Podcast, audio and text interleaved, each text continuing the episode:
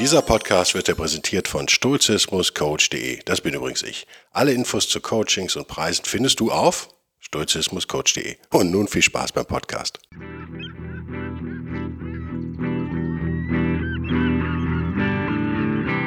Der wilde Stoiker. Moderner Stoizismus für ein gutes Leben.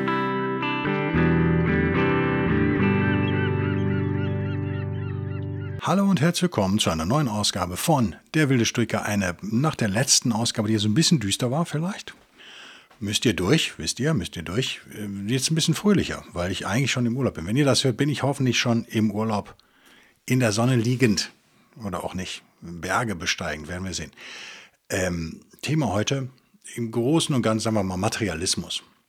Das ist immer, wenn man über die Stoa redet und Materialismus ist es vielleicht verwirrend, weil der Begriff nicht nur unbedingt so gebraucht wird, wie wir den heute be be begreifen, ähm, sondern man müsste auch über, über ja, die Materialist, den, den materialistischen Ansatz der Stoa selbst reden, sozusagen, ihr wisst, bei Zenon war auch die Seele körperlich und so weiter. Das meinen wir heute nicht. Wir meinen tatsächlich das, was wir heute darunter verstehen. Und dafür schauen wir gleich in den Seneca rein. Und ich habe mir gedacht, vielleicht ist noch mal gut, noch mal einen Schritt äh, in die Theorie vorher zu machen, bevor wir in den Seneca schauen. Und nochmal das aufzudröseln, weil es hm, mich gerade beschäftigt. Warum beschäftigt es mich? Weil ich die Idee habe, ein ist relativ konkret. Also eine feste Interessentin habe ich auf jeden Fall und so mehrere so Semi-Zusagen. Ein Seminar zu machen im schönen Hamburg nochmal, so wie letztes Jahr, aber diesmal kein Seminar, ähm, was so dem Kennenlernen dient und wo wir einen Live-Podcast aufnehmen und wo wir allgemein ins Thema eingehen, sondern schon so ein bisschen hardcore-mäßig nur das Thema Stoizismus und Arbeit beackern, also im Job sozusagen. Das ist auch ein super wichtiges Thema. Der Job natürlich die meisten Probleme macht für, für die meisten von uns. Der Job äh, könnte hier auch stellvertretend genannt äh, stehen für Uni, sag ich mal jetzt also gerade sein Doktorand an der Uni ist, hat man ja trotzdem in, in diesem Sinne Kollegen, Kollegen, Konkurrenten, wie auch immer. Ähm, das, was wir machen müssen, sozusagen, was nicht unsere Freizeit ist, das also ich fasse das so breit, aber die meisten, also was ich so an Feedback habe, 90 Prozent haben ja einen Job in irgendeiner Form. Schließt Selbstständige übrigens mit ein. Natürlich, ich habe mit einem äh, selbstständigen Stoiker gesprochen ähm, äh, oder tue das des Öfteren mal, der die gleichen Probleme hat wie ich als äh, Freiberufler und Selbstständiger. Ähm, also die sind auch herzlich willkommen. Es wird irgendwann stattfinden. Dieser Podcast wird ja logischerweise später ausgestrahlt. Deswegen muss ich jetzt rechnen, was ja meine große Stärke ist, wie ihr wisst. Ne? Hm, ja, Ende September halte ich für optimistisch, aber irgendwie so Oktober, November rum. Ähm, ich habe eine sehr schöne Location, die gleiche, die ich letztes Mal hatte. Ähm, da freue ich mich auch drauf. Ähm, Preis kommuniziere ich noch. Wird nicht ganz günstig werden, weil es halt ein Intensivworkshop ist. Das ist eben kein wir kommen mal so vorbei, für, investiere ich mal ein 20 und dann lerne ich mal den Guido kennen. Nein, wir werden da hardcore arbeiten. Deswegen wird es ein bisschen mehr kosten, logischerweise. Ähm, das Thema beschäftigt mich also gerade. So. Ähm, wenn wir einen Schritt zurückgehen und meinen die stoische, die urstoische Theorie, also wirklich, wir reden von Zenon und, und Chrysippus, äh, schauen und nochmal uns den Naturbegriff anschauen, dann ist die, die grundsätzliche Idee, ja, die, es, es gäbe ein, also das Universum sei, oder Kosmos haben die Stoiker eher gesagt, Kosmos also kleiner als das Universum, äh, das, was wir halt so, mm, in dem wir leben und der dann von Leere umgeben ist, sozusagen. Das sei von, äh, nennen wir es mal, göttlicher Vernunft regiert. Also man glaubte ja schon an ein vernünftiges Universum. Diese göttliche Vernunft, die man auch ähm, synonym, also tatsächlich Natur nennen kann, ist eben die natürliche Ordnung, des Universums, ist eben göttlich im Sinne von Zeus. Und die menschliche Vernunft wiederum ist ein Teil davon. Also diese Vernunft durchströmt auch uns. Und deswegen sind wir in der Lage, wenn wir sie kultivieren, wenn wir sie fördern, diese göttliche Vernunft sozusagen ähm, im deterministischen Universum zu erkennen, in der Natur, wenn man so will. Natur schließt jetzt hier aber tatsächlich alles mit ein, also nicht im Öko-Sinne gebraucht der Begriff, sondern für mich jedenfalls als modernen äh, stoischen Prediger hier, ähm, wäre auch das Fahren in der U-Bahn ein, ein natürlicher Vorgang tatsächlich. Das, wie die Welt funktioniert, nennen wir es mal ganz einfach so. Und ihr merkt, die Idee ist so also eine recht ganzheitliche, um nochmal ein abgedroschenes Wort hier in den Äther zu hauen.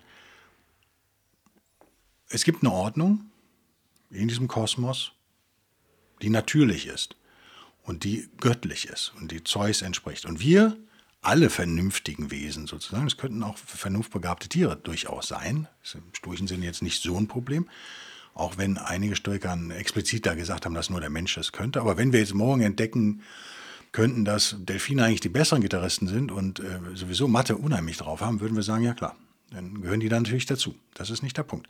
Alle vernunftsbegabten Wesen sind in der Lage, grundsätzlich prinzipiell erstmal im Allgemeinen, ja, muss nicht tatsächlich realisiert werden, aber sind eigentlich allgemein in der Lage, diese göttliche Vernunft zu erkennen und sich nach ihr zu richten.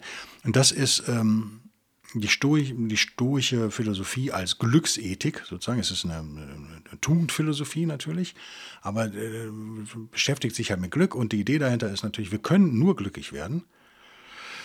Ähm, und das erinnert mich wieder an Taoismus so ein bisschen. Da wollte ich auch nochmal drüber sprechen. Wir können nur glücklich werden, wenn wir diesem, wirklich glücklich werden, wenn wir diesem natürlichen Weg, dieser Vernunft, die uns umgibt, diesem göttlichen Willen nennen wir es mal, wenn wir dem folgen und Folge leisten, sprich, es gibt diese Ordnung im Kosmos und wir haben einen Platz in dieser Ordnung.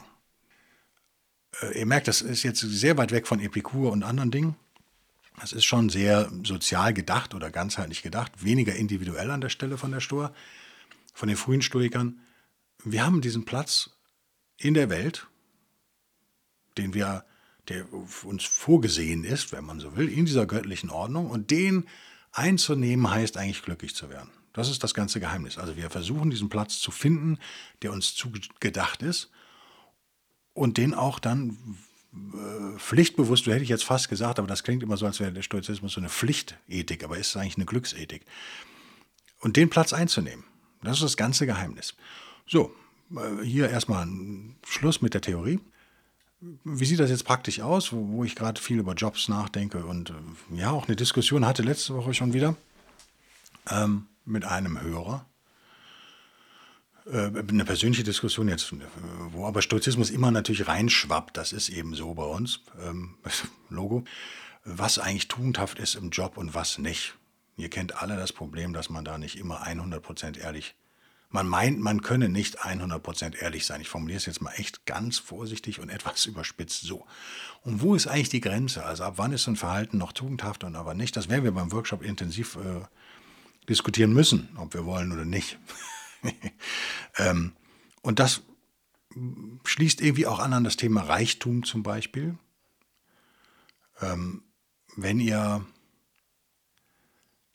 ja, ich hätte jetzt gesagt, eher links, äh, politisch links geprägt seid. Ich glaube, dass das aber natürlich bei, ja, da kenne ich mich nicht so aus, aber ist es bei Protestanten, bei konservativen Protestanten ist es nicht ähnlich tatsächlich? Da ist es ja so, die, die, man erreicht die Liebe Gottes durch harte Arbeit, wie war das? Ne? Also, äh, die sind dem Erfolg ja durchaus zugeneigt. Wenn man aus einem linken Umfeld kommt, hat man vielleicht gelernt, Erfolg und Reichtum und diese Dinge kritisch zu sehen. Also, auch für sich selbst quasi unbewusst zumindest abzulehnen. Das ist eine Gefahr, wenn man aus so einem Umfeld kommt. Ich weiß, wovon ich rede, weil ich komme aus einem linken Umfeld. Dahinter steckt natürlich so eine Weltsicht ähm, der begrenzten Mittel. Also ich kann nur was haben, wenn ich dem anderen was weggenommen habe. Das ist ja urlinkes Denken oder äh, sozialistisches Denken. Das war ähm, bei allen, die etwas sozialistischen Einschlag haben. So, das war bei den Nazis logischerweise als Nationalsozialisten war das da nicht anders.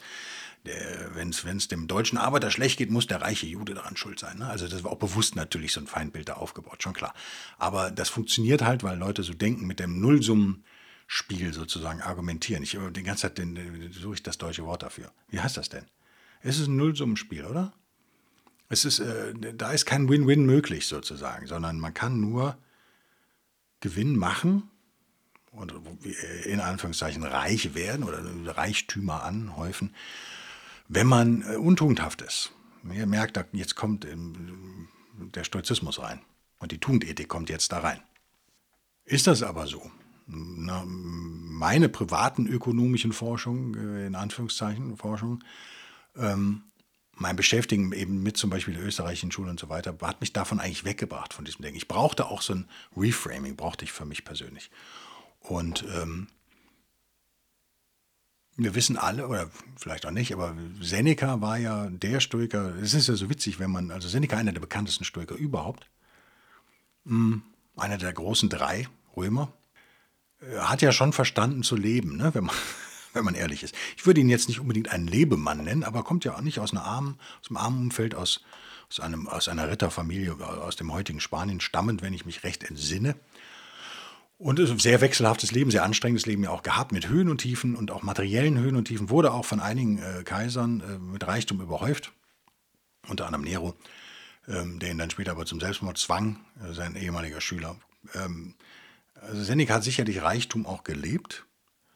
Und jetzt haben wir das Problem im, im Stoizismus, dass wir eigentlich als moderne Stoikerinnen und Stoiker vor allen Dingen, wenn wir aus, also noch schlimmer, als moderne Stoikerinnen und Stoiker, die aus einem linken Umfeld kommen haben wir ein echtes Problem. Warum?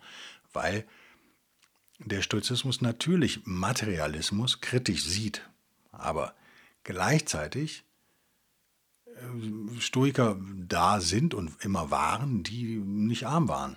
Wie passt das zusammen sozusagen? Das ist äh, ein Grundproblem natürlich der Philosophie, wenn man so will. Also was predigen, was man dann selber nicht macht, ist das zulässig oder nicht? Da gibt es verschiedene Meinungen.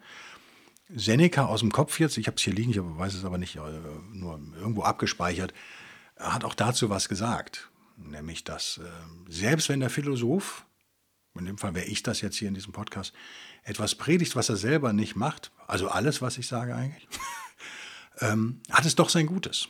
Weil das Gute und das Richtige und das Tugendhafte gesagt wird. Und darauf kommt es am Ende an. Ähm, das ist eine Einstellung, die ich mir irgendwie auch so angewöhnt habe. Also nur weil also das von der Person zu trennen. Ne? Also das, was ich über Stoizismus sage, müsst ihr halt von mir auch abtrennen, so ein bisschen. Ne? Das ist, es ist toll, wenn ich das auch lebe und das einheitlich bin, dann ist das super, macht es mich glaubwürdiger, logischerweise. Ähm, sollte ich aber mal was sagen, was richtig ist, zufällig, kann ja mal passieren, dass mir sowas rausrutscht, ähm, das aber nicht selber lebe, dann heißt das nicht, dass das falsch ist. Das kennt ihr auch, wenn der politische Gegner was Richtiges sagt, ist das super schwer zuzustimmen, ne? für, für viele Leute. Das finde ich immer äh, sehr schwierig. Ähm, was hat Seneca zu Reichtum gesagt? Ich hoffe, ich habe ein Lesezeichen drin. Oh, habe ich, Gott sei Dank. Das Original, der wilde Stoiker-Lesezeichen, was in Wahrheit ein kleiner Aufkleber ist. Äh, nee, aber nicht im Buch klebt. Natürlich, so Banause bin ich auch nicht. Was hat er gesagt? Wir gucken mal rein. Ich habe hier eine Lesebrille aus dem Discountermarkt. Wie heißt das? Drogeriemarkt. Dem Drogenhandel, dem Drugstore, dem Drogenladen. Und Seneca äh, hat sich natürlich aus persönlichem Interesse auch damit beschäftigt. Das ist, ist ja ist, ist, äh, ist natürlich klar. So. Ähm, das Stichwort hier heißt auch so ein bisschen Verachtung. Ne? Also man verachtet den Reichtum. Das Lesezeichen stand übrigens an der falschen Stelle. Merkt ihr an meinem Gestammel? Ne? Ähm, so, was sagt er jetzt hier? Aus Vom glücklichen Leben. In meiner Gesamtausgabe Seite 219. Allerdings erwidere ich, worauf erwidert er denn? Ach so, genau, Absatz 21, Seite 219 wird er gefragt, warum sagt man, bleibt jener dort bei all seiner Philosophie im Leben doch ein reicher Mann? Warum nennt er den Reichtum verächtlich und bleibt doch in seinem Besitz? Warum erklärt er das Leben für verachtenswert und lebt doch? Warum die Gesundheit für verachtenswert und hütet sie doch auf das Sorgsamste und wünscht sich die beste? Auch Verbannung erklärt er für ein leeres Wort und sagt, hm, was ist das denn für ein Unglück? eine Gegend mit der anderen zu vertauschen. Gleichwohl zieht er es, wenn möglich, vor, im Vaterlande seine alten Tage hinzubringen. Zwischen längerer und kürzerer Frist sagt er, sei kein Unterschied. Gleichwohl dehnt er, wenn ihn nichts hindert, seine Lebenszeit aus und freut sich noch im hohen Greisenalter friedlich seines Lebens. Äh, soweit die Frage. Die äh, wahrscheinlich rhetorische Frage an Seneca selbst.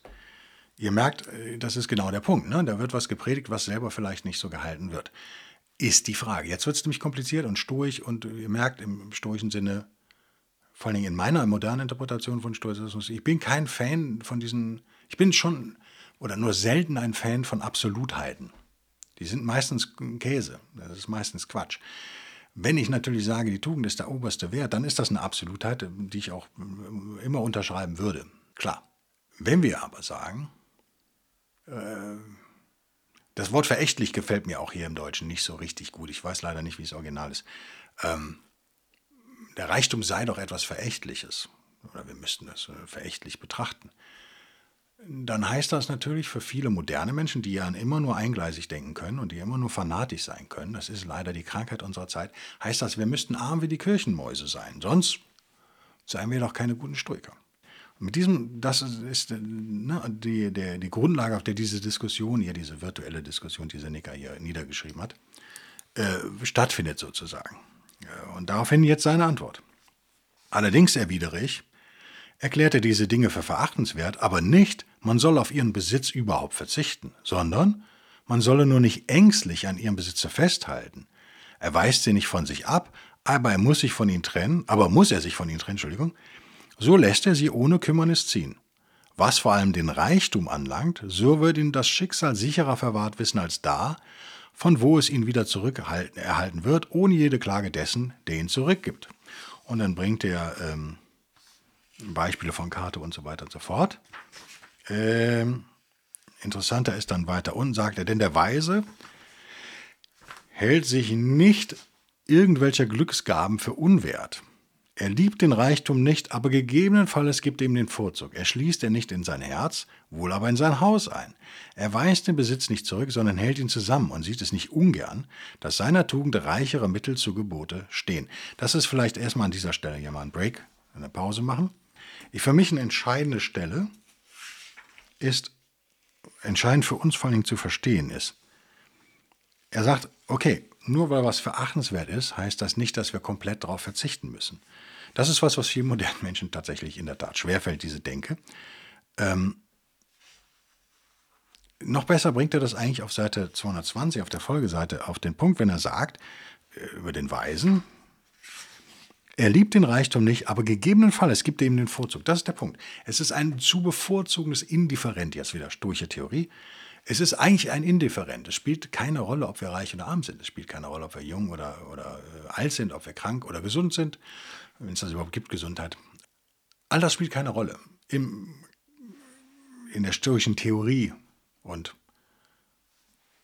wenn man in Absolutheiten denkt, dann ist es, deswegen mag ich das Wort verachtenswert an der Stelle nicht. Ne?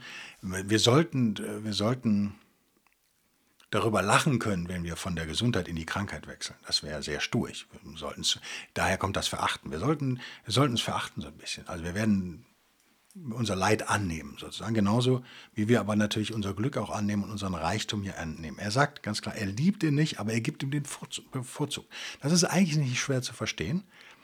Aber in polarisierten Zeiten wie heute, merkt ihr, wenn man es den Leuten so erklärt, versteht es jeder, aber im Alltag wird es nicht angewandt. Im Alltag wird es nicht angewandt, weil wir doch irgendwie denken, es ist nicht richtig. Es ist doch eigentlich nicht richtig. Und ich erinnere nochmal an die, die, die Carsten Lindner Hochzeit, die nochmal Persuasion-technisch eine Katastrophe war, finde ich, nach wie vor. Die aber auch eine Katastrophe war, weil sie diese Bilder projiziert hat, die eben, ja, man kann es Neid nennen, ähm, raushauen, sozusagen. Ob die Leute das wollen oder nicht, kriegen sie diese Bilder präsentiert von den Medien. Das muss auch ein Carsten Lindner wissen.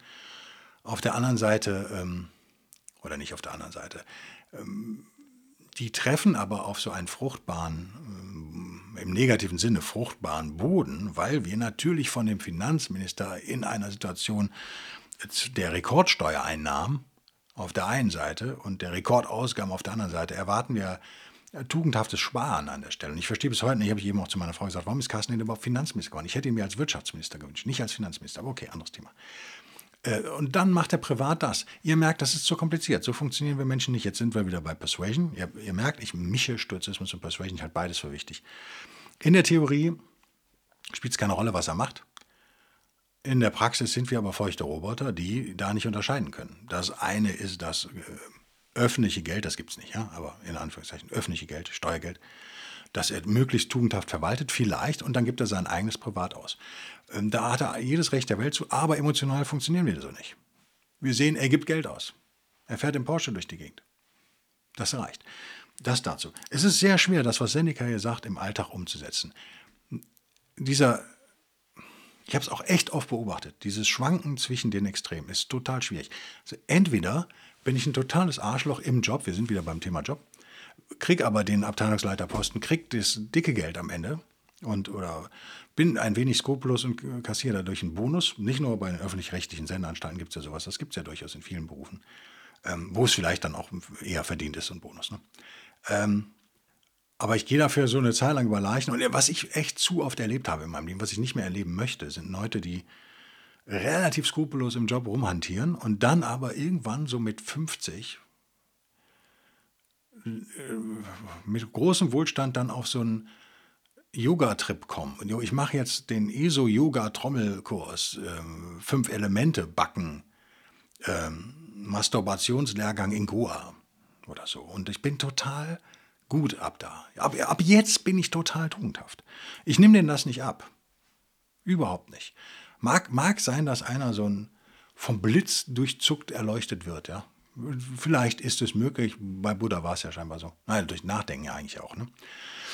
Äh, ihr Buddhisten, entschuldigt mich mal wieder. Ähm, aber trotzdem sehr schnell erleuchtet wurde, sozusagen. Ne? In der Legende des Buddha Gautama. Aber zack, war er nicht erleuchtet, dann war er erleuchtet. So ist es aber nicht in echt. Und ähm, ich nehme keinem ab, dass er 40, 50 Jahre seines Lebens äh, sich wie ein Arschloch verhält und dann liest er ein Buch von, keine Ahnung, ähm, irgendeinem Buddhisten und ist auf einmal ein ganz anderer Mensch. Das nehme ich ihm keine Sekunde ab. Die Tugend muss hart erarbeitet sein, sage ich jetzt als Stoiker. Muss hart erarbeitet sein und in inkrementellen Schritten nähern wir uns der an. Und das nehme ich niemandem ab.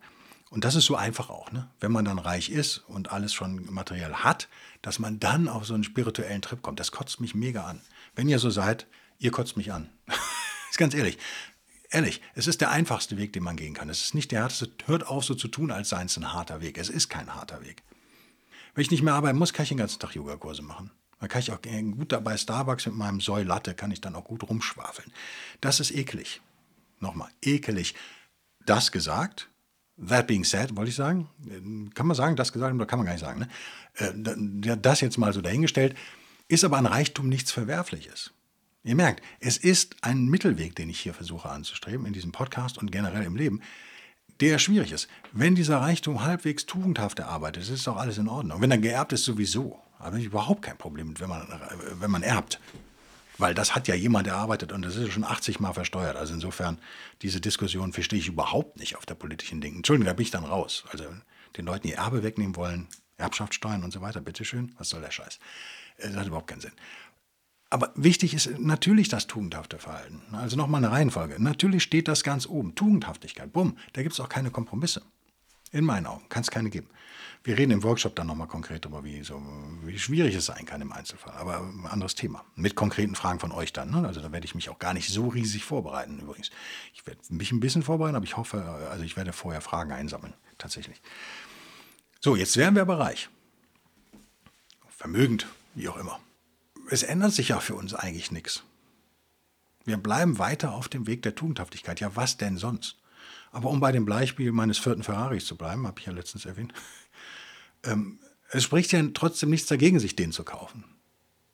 Aber nochmal, wenn er denn gehen muss, dann weint man auch nicht. Das ist der Punkt. Das ist die stoische Geschichte. Also wir haften dem nicht an. Wie Seneca hier sagt, was sagt er? Der Weise, wir versuchen dem Weisen nachzueifern. Wir sind es nicht, ist mir schon klar, aber wir versuchen ihm nachzueifern. Und was würde der Weise tun? In der Fantasie Senecas jedenfalls. Na, er liebt den Reichtum nicht, aber er gibt ihm den Vorzug. Das ist das zu bevorzugende Indifferent. Es ist eigentlich ähm, nicht schwer zu verstehen. Ne? Ähm, ja, er bezieht es auf andere Dinge. Ich habe hier nur so einiges unterstrichen. Mangelnde Gesundheit wird dazu tragen, wissen sich aber feste Gesundheit wünschen. Ist genau das Gleiche.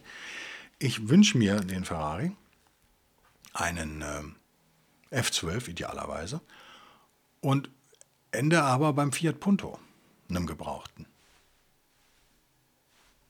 Ja, und? Kann man mit dem gebrauchten Fiat Punto geil um Ecken heizen? Ja, auf jeden Fall.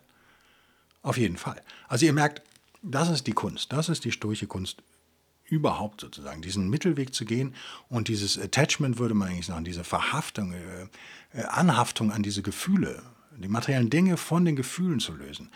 Sich freuen, ja, aber sich nicht ärgern. Ich, das ist total schwierig, aber man kommt dahin. Man kommt immer mehr dahin. Äh, Habe ich noch einen Seneca? Ich wollte einen Satz noch sagen, Mensch, bevor ich ihn zuklappe. Naja, er sagt es hier eigentlich nochmal. Ne? Ich bin Herr des. Also, willst du wissen, inwiefern diesen. Blablabla. Wenn der Reichtum mir entschwindet, Seite 221, so nimmt er mir nichts weg außer sich selbst. Und dann weiter. Und ich bin Herr des Reichtums, du bist sein Sklave. Das habe ich sehr oft beobachtet. Super oft beobachtet. Mega oft beobachtet. Unfassbar oft beobachtet. Und das ist das. Ich wollte ja einen sehr fröhlichen Podcast machen. Ist ja jetzt gar nicht so fröhlich geworden, oder? Na egal. Aber das, was ich euch mitgeben will, was ihr üben müsst, üben müsst, üben müsst, ist. Die wenigsten von euch werden es von Natur aus können. Diesen, diesen Spagat, der ist nicht leicht. Also wir sind jetzt weg von der Theorie, wir sind weg von der Primärliteratur, wir sind jetzt wieder moderne Stoiker im modernen Alltag und da ist das verdammt hart. Das ist verdammt hart. Ähm, nichts spricht dagegen, sich die Pastete an der Schlemmertheke zu kaufen, wenn man es sich leisten kann, wenn man gerade einen Snack braucht. Nix spricht dagegen. Ein Ribeye-Steak zu essen, wenn man gerade vom Krafttraining kommt. Warum sollte was dagegen sprechen? Aus Bio, Landhaltung und ähm, der Kuh hat man selber das Laufen beigebracht. Ne? Alles ist äh, soweit tugendhaft. Äh, da können wir jetzt diskutieren, ist Fleischessen tugendhaft oder so. Ihr wisst, die Stoiker haben da verschiedene Meinungen tatsächlich. Können wir auch nochmal drüber reden. Haben wir aber, glaube ich, auch schon, oder? Egal, können wir wiederholen. Äh, macht nichts. Aber wenn das Geld dann einfach weg ist, das Portemonnaie, da ist halt nur noch 1,50 Euro drin, dann ist das so. Dann sollten wir als Stoikerinnen und Stoiker das mit Freuden annehmen, dieses Schicksal. Soweit, so gut, oder? So, das war der letzte Podcast von meinem Urlaub. Yay, geschafft. Der vorletzte. Einen muss ich noch aufnehmen. Aber nicht den, nämlich den englischen sozusagen, der parallel hierzu läuft. Ich lasse die eigentlich da jetzt, ich versuche die mal parallel laufen zu lassen. Macht das Sinn? So halbwegs, weil natürlich fehlen 100 Ausgaben. Aber anders ist für mich in meinen Alltag überhaupt nicht einzubauen. Echt nicht, gar nicht, null. Ähm, ich habe auch echt eine harte Woche gehabt. So zwölf Stunden Schichten immer geschoben. Äh, nimm das jetzt hier an einem Freitagmittag auf, ungefähr. So ist es eben wenn ich hab, werde zwei Wochen Pause nochmal machen im Podcast. Ich habe ich hab gestern ganz lange überlegt, ob ich das hinkriege, das trotz allem so durchlaufen zu lassen. Ich glaube nicht. Aber wenn es klappt, ist super. Aber ihr stellt euch darauf ein, dass es mal zwei Ausgaben vielleicht nicht gibt. Das gibt den Podcast dann aber noch, ja. Bitteschön. Äh, weil ich einfach unterwegs bin und nicht weiß, wie ich das alles. Ich kann mir auch nicht 800 Passwörter merken und es sind leider irgendwie echt ziemlich viele bei mir. Äh, Newsletter, Podcast wird vielleicht mal pausieren, eine Woche oder zwei. Vielleicht auch nicht, werden wir sehen. Aber wenn es pausiert, ist es kein Grund zur Panik. Ihr könnt übrigens ja das Hörbuch dann äh, hören. Da habt ihr sechs Stunden übrigens. Wenn so ein normaler Podcast halbe Stunde ist, wären es also zwölf Podcasts. Könnt ihr also zwölf Podcasts kompensieren. Ich fange an, Unsinn zu reden, wie so oft. Bedanke mich aber für euer Zuhören. Bedanke mich für den Support, der so ein bisschen eingebrochen ist. Da würde ich mir echt ein bisschen mehr wünschen übrigens. Darf ich das sagen? Oder ist das zu doof? Äh, ich danke aber auch den, den Kündigeren, Kündigerinnen, den Kündigenden, heißt es im Deutschen jetzt, Entschuldigung, den Kündigenden des Supports für diesen Podcast danke ich natürlich für die Gelegenheit, mich da in ähm, sturcher Gelassenheit zu üben. Also mich nicht darüber zu ärgern, wenn Leute kündigen. Und ähm, ähm, es ist halt, wie es ist, ne? Es ist halt, wie es ist. Ähm, ist die vielleicht die vorbestimmte Ordnung im, äh, im, im, Kosmos. Wenn sich aber einer überlegt, Mensch, ich höre den, den Guido ganz gern und ich würde den eigentlich, wollte ich immer schon mal supporten, dann wäre jetzt eine gute Gelegenheit dazu, das zu tun, weil ich dringend einen neuen Rechner für die Aufnahmen hier kaufen muss. Das Ding macht mich wahnsinnig mittlerweile, ehrlich. Es ist unfassbar, wie lange die Renderings hier dauern und wie lange es also. Ist egal. Wird passieren. Vielen Dank. Ich wünsche äh, euch auch noch einen geilen Restsommer. Ich hoffe, den haben wir. Wenn ihr es im Winter hört, wünsche ich euch schöne Erinnerungen an den Sommer. Bis in zwei Wochen dann, oder? Wir werden sehen. Vielleicht auch nicht. Bis dann, tschüss.